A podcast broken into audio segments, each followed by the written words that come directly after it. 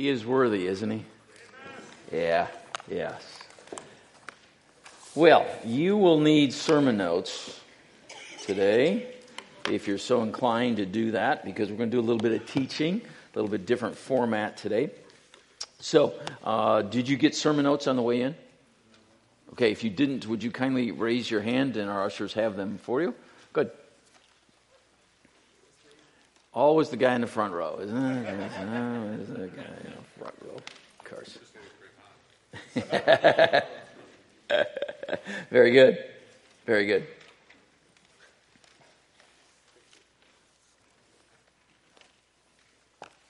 Okay, everybody set?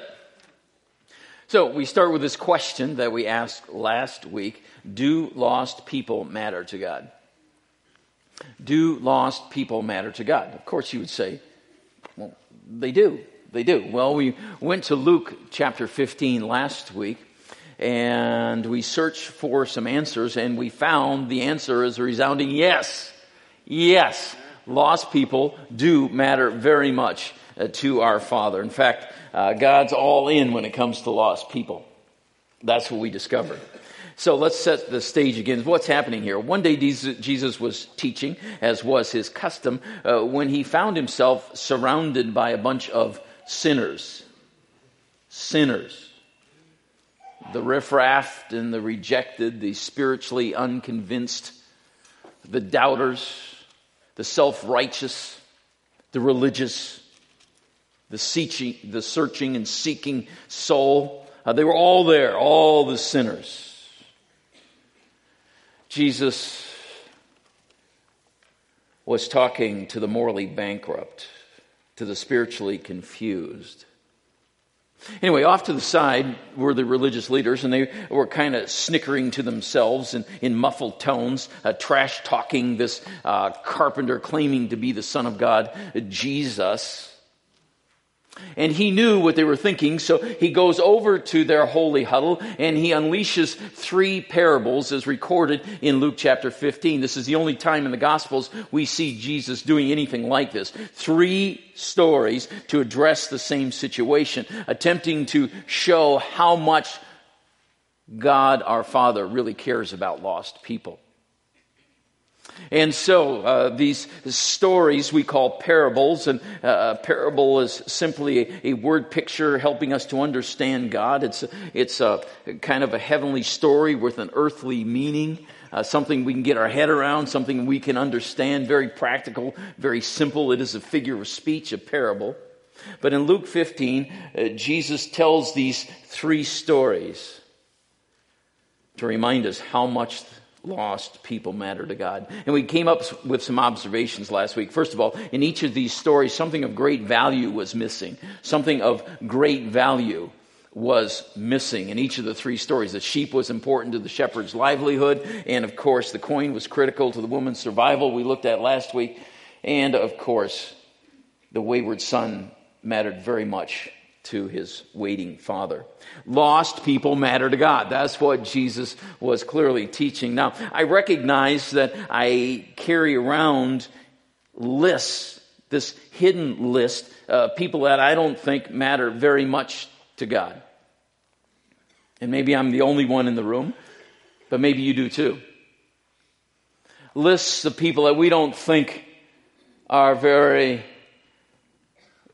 important people to God. You know, the really slow cashier at Walmart? Yeah.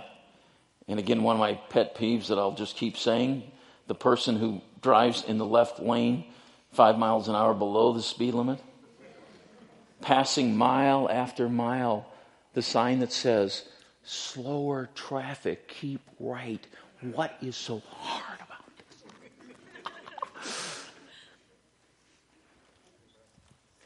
But these hidden lists of people that we don't think matter much to God. Do they? Who's on your list? A neighbor, a family member, a coworker. They just kind of irritate you and frustrate you, and uh, they don't matter much to God, right? We all have these lists in our head, but these stories that Jesus told reminds us That even if somebody has a different political view or sees the world differently than I do, they matter to God. They all matter to God. They really do. And that is what Jesus is teaching here. Secondly, in each of these stories, what was missing was important enough for an all out search. An all out search. We looked at that. So I asked, when was the last time you lost something important to you? For many of you, it's your car keys. Where are those things, right? When's the last time you lost something that mattered to you? What did you do? Well, you looked and you looked and you retraced your steps and you thought, well, where did I have it last? Let me go back there, see if I can remember where I put them, where I left it. Uh, they were supposed to be there. They're not there anymore. I knew I left them there, right? In the same way, the shepherd searched continually. The woman scoured her house. She turned it upside down and the father continually scanned the horizon, hoping that one day his son would come home.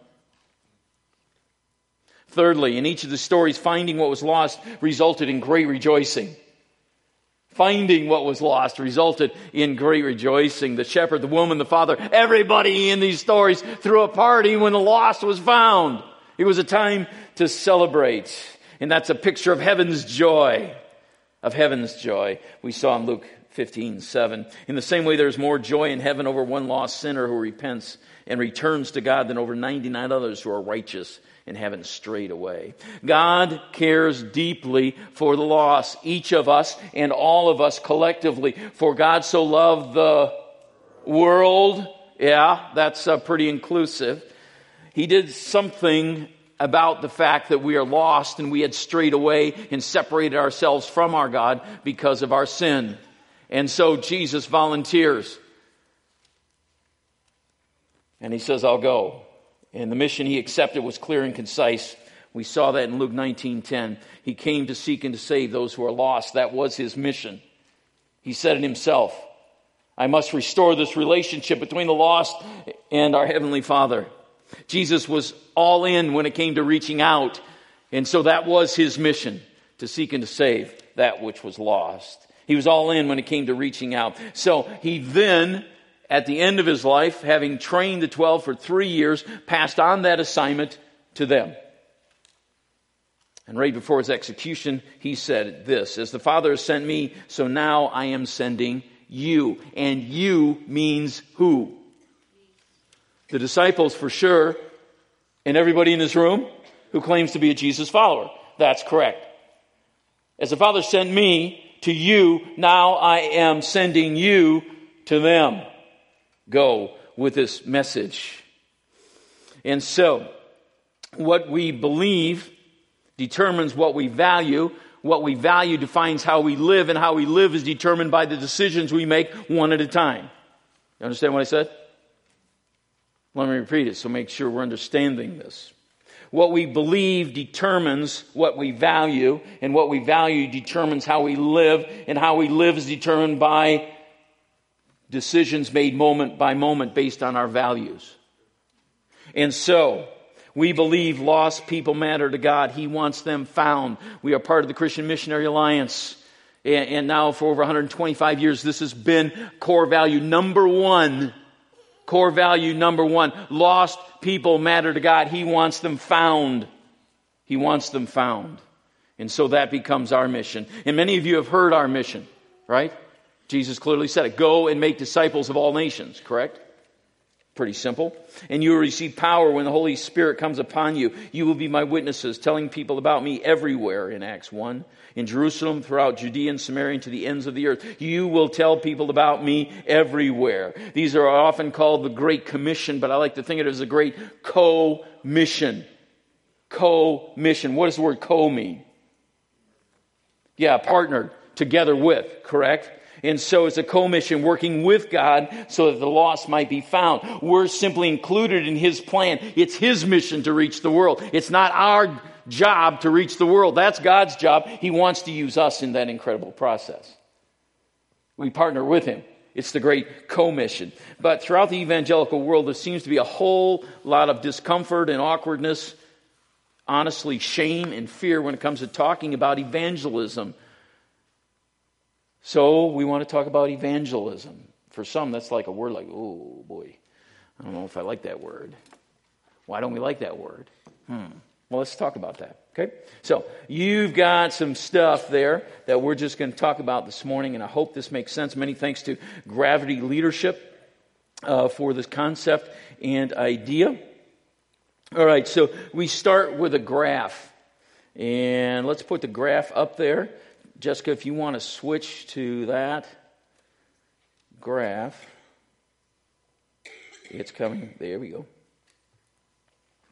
Okay, so on this graph, let me make it a little clearer.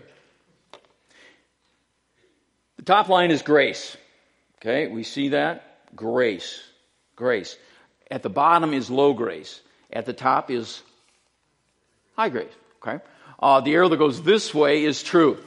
Okay? Over on this side, it's low truth, so that means this side is, yeah, yeah, the ultimate truth, right?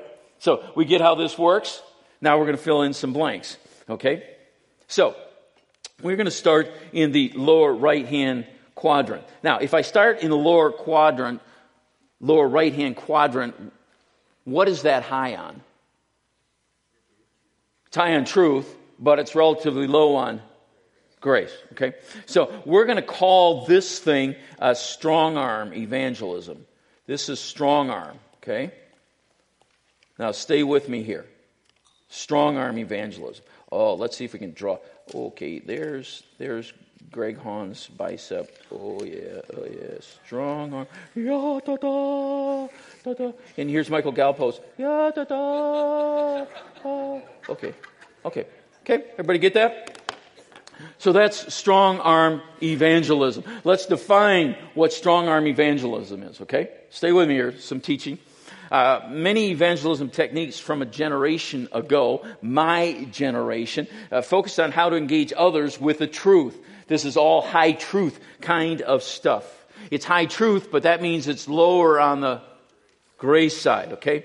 If you're serious about your faith, if you really love Jesus, this is the way that I was brought up. Uh, I wasn't raised in the church, but after I came to know Christ, if you really love Jesus, you go out of your way to confront even random people, and ask them important questions about their eternal destiny. Have you come to a place in your spiritual life where you know for certain that if you were to die tonight, you go to heaven? Suppose you were to die tonight and be taking the presence of God, and you say to you, Why should I let you in my heaven? What would you say to God? Those are the two diagnostic questions from evangelism explosion. Now, for my generation, this is what uh, permeated much of evangelism. And again, let me say right from the outset, nothing wrong with this but it's really high on truth and it's really lower on grace. And it assumes a lot of things. It assumes that there is biblical literacy, that people say that the Bible is true and that Jesus is true. That is no longer true in our context of our culture. People don't agree with that. So we're starting from the wrong point if we're still using that, in my opinion. And so uh, what happened to me, uh, I get in my first church in 1984 in Richmond, Indiana, and we had a survey, and we went door to door, knocking on every home in the neighborhood. And we would start with some generic questions. How long have you lived in Richmond? Where do you work? How many reside in your home? And we eventually take that down to a place where we said, Do you attend church? Which church do you attend? Why don't you attend church? Okay. Uh, do you know Jesus? Eventually, we would bring it into that conversation, that spiritual conversation. So we went door to door to door with these kinds of questions. Surveys, right? Okay. Then, my second church in Bloomington, Normal, Illinois, where we planted a church, uh, the Christian Missionary Alliance said, uh, You must take 3,000 people through a survey before uh, we can get you off the ground. So, all the telephone books are there, right? And we had all kinds of people come in, and we would call, call, call, call, call, call, call, call until we got to 3,000 people, right? And we asked them the same kind of questions Do you attend church? Why or why not? If you were to attend church, what kind of church would you like to attend? And so we would take people through these surveys, hoping to open a door about a spiritual conversation about the relationship with God. Okay? That's just the way things work. See, what we do is we identify what people lacked. What do you lack? Forgiveness, salvation, happiness, a good marriage, peace, whatever it is. Here, here's what you lack, and then we sell them the product. The product, of course, uh, being Jesus. We were equipped to answer all their objections and prove that the Bible was, in fact, the truth. And Jesus was the answer. So from that come uh, the four spiritual laws. How many are familiar with the four spiritual laws? Right? One, two, three, four. Yeah, widely used around the world. The Romans Road. How many familiar with the Romans Road? Okay. Yep. Few hands go up. That's all good. And then, of course, there's evangelism explosion. Now, uh, evangelism explosion was what I cut my teeth on. Uh, I was trained in it. I'm trained to be a trainer. And this church uh, was a evangelism explosion church. Now, well, the difficulty now with the culture changing is this. In the evangelism explosion book is the laws of selling. The laws of selling. And I read to you from the book. From the human standpoint, most Christians need a better understanding of the laws of persuasion or salesmanship. I, I look at this now, when I was trained in this in the early 80s, and I'm like, okay, that, that, in that context, there was nothing wrong with it. And then it goes on. Jesus uses the five laws of selling. There are five great laws of selling or persuading attention, interest, desire, conviction, and close. It doesn't matter whether you're selling a refrigerator or persuading men. The basic law of persuasion holds true. Did salesmen invent these? No. They just extracted them. They learned that this is the way the human mind and heart reach conclusions and then take action. This is what Jesus did. This is what Jesus did. Hmm. And so it goes on. Did I confront the person? Did I confront the person clearly with his need to make a decision for Christ and to commit his life to him in repentance and faith. If not, how can do better next time? Did I confront the person clearly? Huh. Did I confront the person clearly? And then he goes on to say, I finally found that by uh, adding a writer, I could eliminate all objections. And you'd have to fall to your knees and ask Jesus in your life because I answered all your objections. I have sold you Jesus, and now I'm going to close the deal with a sinner's prayer. And by the way, show me where there's a sinner's prayer in the scripture.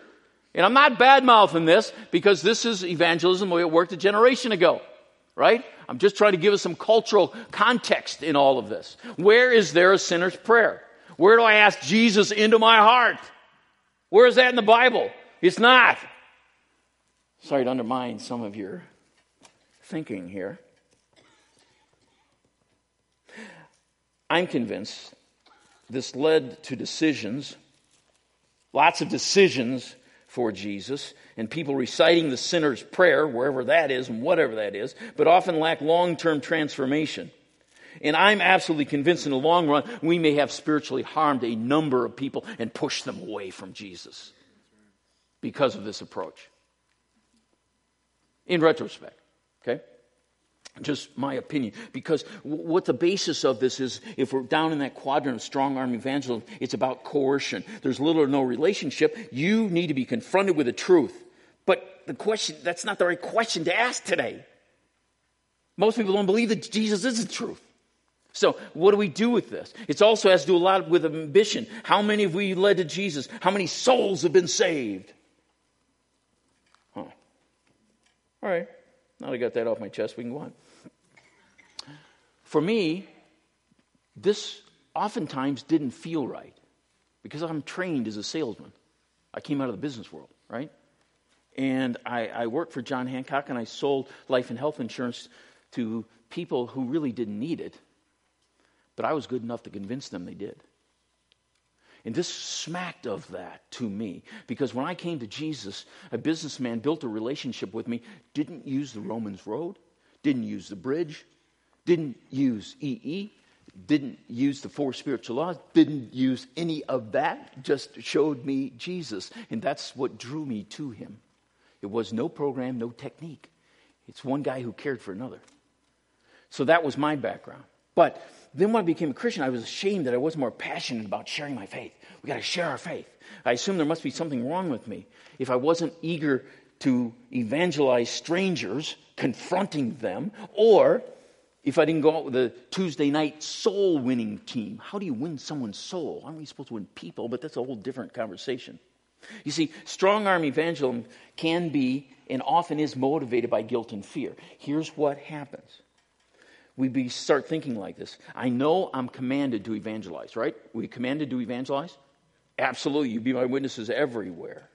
And the Lord said, if I'm ashamed of him, he's going to be ashamed of me. So I'm going to use fear and guilt as a church leader to motivate people to do that because the Lord's going to be ashamed of you if you don't share your faith. So I better do this whether I like it or not. And if I don't share the gospel with this person right now, they might go to hell forever. And it's all on me. What kind of weird thinking is this?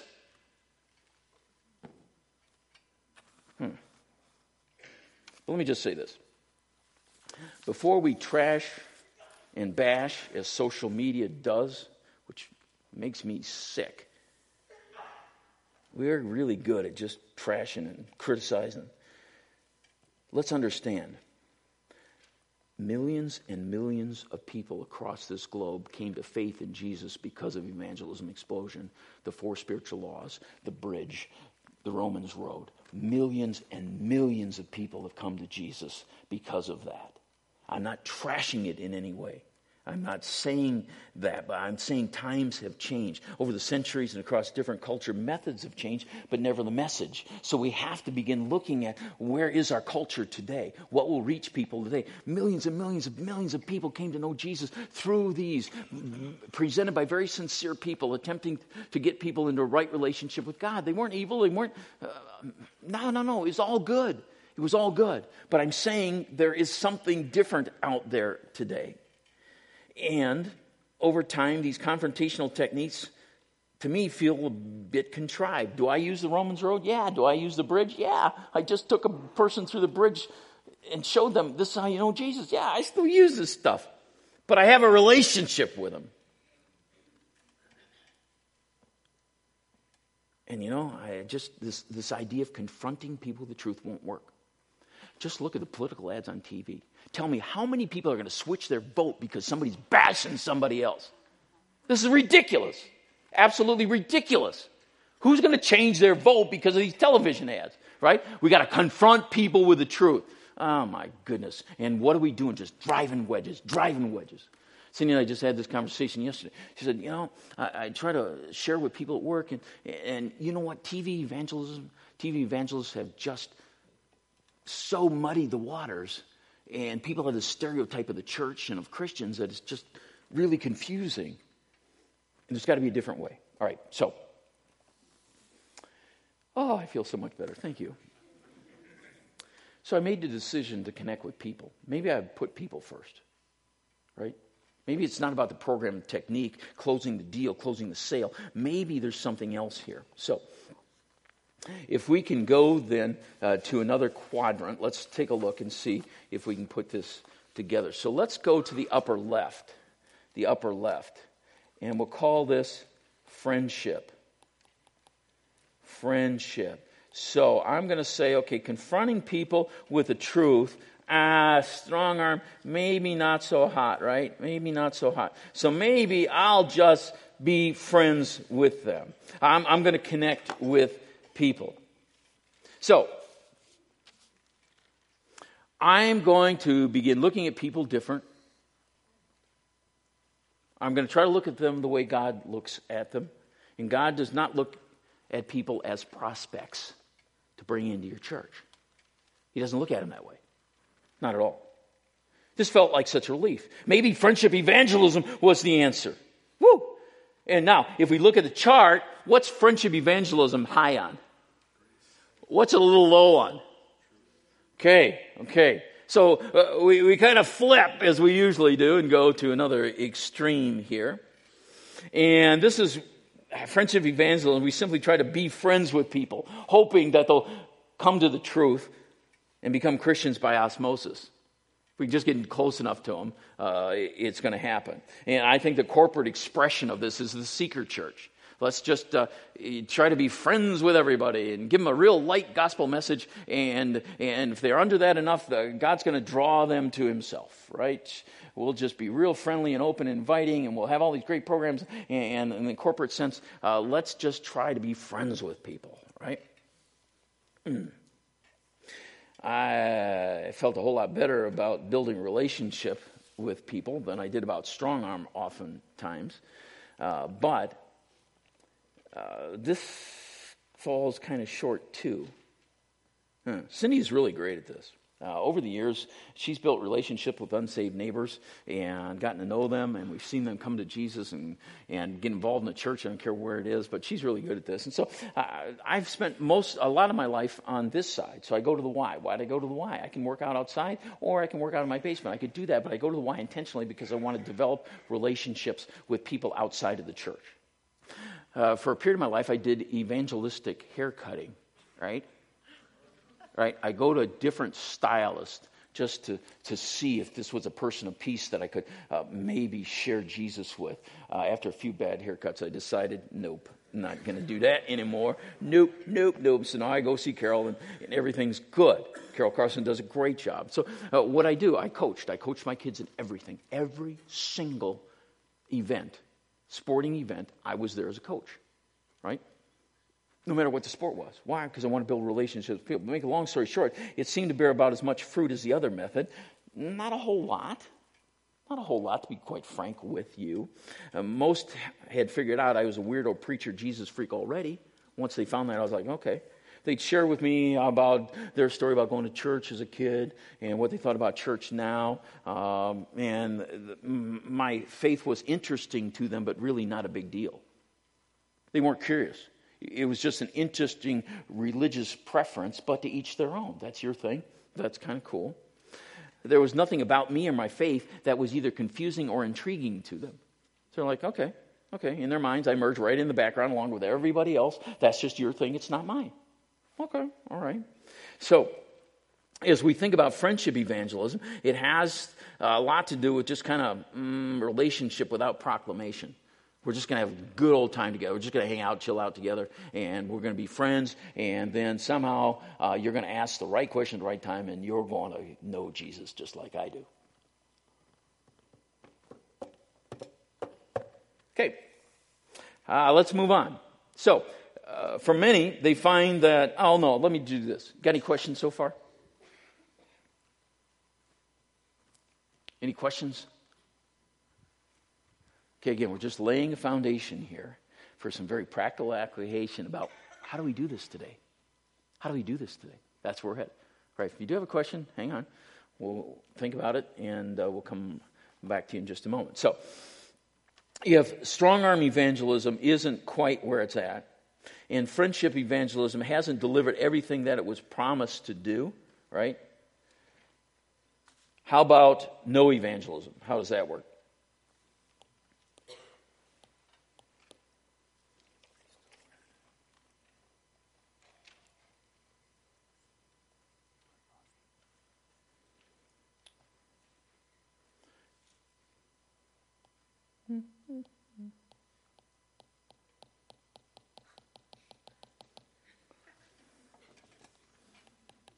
I love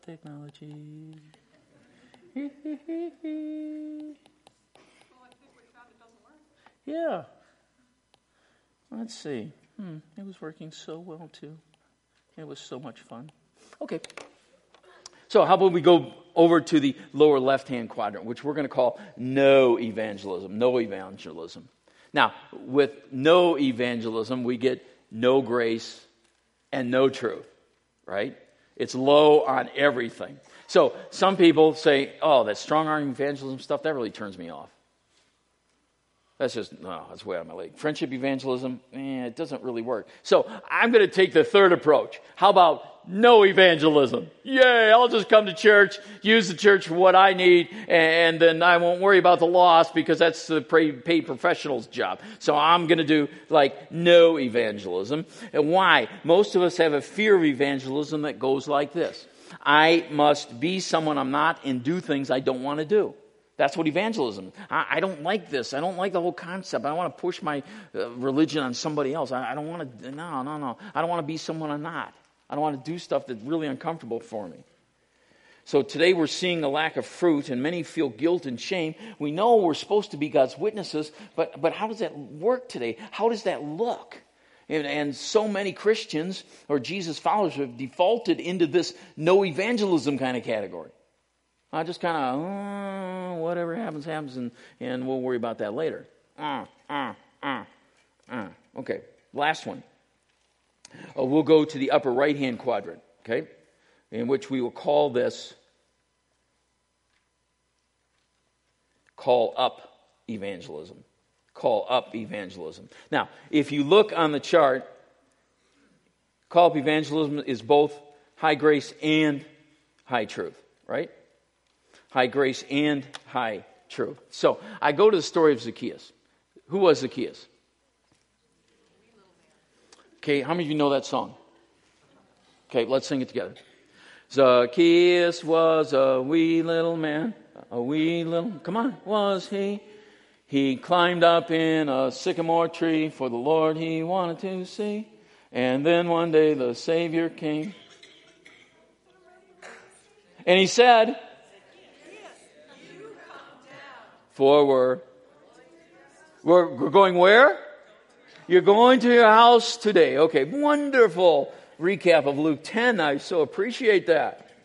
You see, Jesus befriended Zacchaeus, and then Zacchaeus came up with a plan of what to do. Jesus didn't say, here's the plan, go follow it, right? He said, we're going to have a meal together. I'm just going to, we'll have this conversation. And then Zacchaeus came up with a plan all by himself. I got to repay everybody I've wronged. Here's what this faith looks like.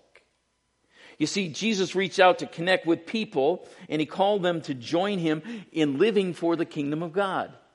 Now, he did this by maintaining his distinction from people, which is what we're called to do, to be separate from the world, even as he reached out to connect with them. Jesus said, I'm the way, the truth, and the life. No one comes to the Father but by me. I'm not quite like you. He kept his distinction in his relationship with God because we're called to come out from the world, to be separate from the world, but he stayed on task because he came to seek and to save the lost. You see how he balanced those two things? And we're going to learn some key principles about this. How can we also maintain distinction from the world, not looking just like them, right? Because we're called to be separate from the world, and yet reaching out to them. How in the world do we do that? Hmm. Call up evangelism is always motivated by love. I care about you. I believe you're in my life for a reason. And you know what?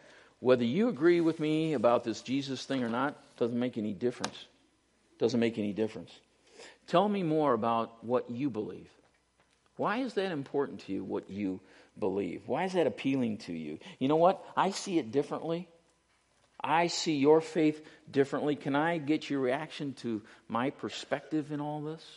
In just developing a spiritual conversation? Uh, this is what we're going to be talking about. Call up evangelism. It requires connection with people. It also requires presence with people. And I don't care if that's a coworker, a family member, or somebody living under your own roof. We've got to have a point where we are connected to people, right? About being present with people. And we're going to talk more about this as we go on. But evangelism isn't something to be done additionally, it's something to be done intentionally. And rather than fixing people so that everyone around us believes and behaves just like we do, and isn't that the purpose of Christian political motivation? So that everyone will believe and behave just like we do. It's not going to happen. it's not going to happen. And rather than trying to fix people or convince them so that they'll believe and behave just like I do, we simply love them and join God in His plan to reach them. Does God care about lost people? Does He want them found? Does He want to use you to do that? How is He going to use you to do that? Do you have to be available if He's going to use you? So, how available are we? That's the question, right? How available are we? Close with just two stories this morning. First one, Todd, you here? Good. Todd's an elder here, and uh, his wife Tori has been in the hospital for the last four days. And Lord willing, will be getting out soon, but we'll see about that. But I'd asked Todd just uh, a while back to uh, share with us. Come on up here, Todd. Uh, first of all, can you give us an update on Tori? Uh, yep, uh, I was there today, this morning. She'll be out tomorrow. So um, she'll be home with some oxygen and um, some other stuff that we got to take care of. But yeah, she'll be home tomorrow. So that's which is good good. news. Yeah. Some folk here have been praying for you. Yes, thank you for that. Appreciate it. Yeah, yeah. God's been faithful. Absolutely. Yeah, He's got a plan. yeah. One of the things I appreciate about Todd is the burden that he carries for his coworkers and how that looks to him. Just give us some thoughts about uh, what you've done, what you plan to do, how you're working in the lives of uh, some folk in right over there, Curt Joa. Sure. Yeah, um, years ago, I've been there about a little over 10 years. So, um, God kind of told me a long time ago that when people approach me in my cubicle, so to speak, um, that they are an opportunity for me. So, um, I see people as an opportunity, um, as an opportunity to show them Jesus through my actions, my words, my deeds, what I do, how I react to them. Um, God has opened many doors for opportunities at Curt Joa. Um, whether I travel with my boss or my new boss um, or coworkers, um, finding people of peace was an interesting concept when we first learned that. So um, um, God has opened doors for me to share my faith, um, to share um, the love of Jesus with those people, and. Uh, uh, recently, I you know I run into people all the time. There's cleaning people that come in later in the in the afternoon, evening, and I've had an opportunity to strike up a conversation with a gentleman. Um, never knew who he was. Just said hi to him here and there, and God is working, I believe, in that gentleman's heart. Um, he's giving me opportunities to get on a conversational level with him, and I recently in, invited him out to. We're going to be camping next weekend, so I invited him out just to uh, enjoy the evening with us and see where God leads that. So, Good, and also with your boss, you were sharing with us. yeah, um, my my previous boss is no longer with the company, but I had a lot of opportunities to share my faith with him um, and share with him truth uh, as well as love. And now my new boss uh, is a younger gentleman.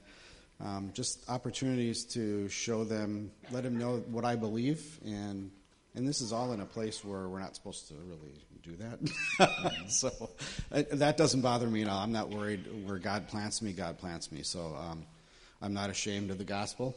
Um, and God has a plan for each and every person, the peace that God brings me, and I need to look past the anxiety or the intimidation of what the enemy wants to throw at me and just work through that. So, uh, my new boss, uh, I'll be inviting him to dinner at our house in the near future, and I look forward to what God's going to do with that. So, um, beginning friendships, but also sharing truth. Um, I. I was brought up in the whole EE thing myself, and I'm familiar with the Romans Road and all that. But I think God, in His ultimate wisdom and His glory and His plan, will just make those opportunities blossom into whatever He sees, whatever words He puts in my mouth that I'm going to share. So, um, yeah, um, many different ways, opportunities to share. I've been doing that here uh, for a long time. You've probably witnessed that in, in the office, sharing with people that coming in for specific needs that um, need Jesus ultimately. Um, so, those are great opportunities. Good, and it just happens naturally as you join God. and where Absolutely. He's. Where he's working, that's what I was going to share. You know, you always got to look at where God is working in somebody's life, and you'll know. God will make it very clear. Yeah, that's cool. it doesn't have to be hard. It's not weird. Might be a little uncomfortable, Mm-hmm. but joining God is always should stretch us. Good. Thanks, Todd. Yep, no worries. Appreciate that Thank word. you. Good, good. And lastly, uh, Mark McClellan wanted to be here but isn't, so we've got a video. And uh, this is another elder of our church, Mark McClellan, and uh, just at work doing the everyday thing. And, and I don't say that because you got to be an elder to share your faith, but how easy it is just do wherever you are. And I trust that in our hearts and our minds, God's putting people there right now that need Jesus. And how do we reach them? So, these next couple of weeks, uh, we're going to be getting very, very practical. In fact, hearing from many of you, how are, is this playing out in your life? And be honest enough to say, I'm, I'm in no evangelism right now. It's weird to me, it's uncomfortable to me, I don't get it, and I don't want to do stuff that I'm not qualified to do, and I don't want to be somebody I'm not, so I'm just not doing anything. Okay, cool. Let's just own where we are first, okay? Let's just be honest with each other, and then we can learn from one another. So, over these next couple of weeks, I think it's going to be a very good discussion as a church. I'm excited about it.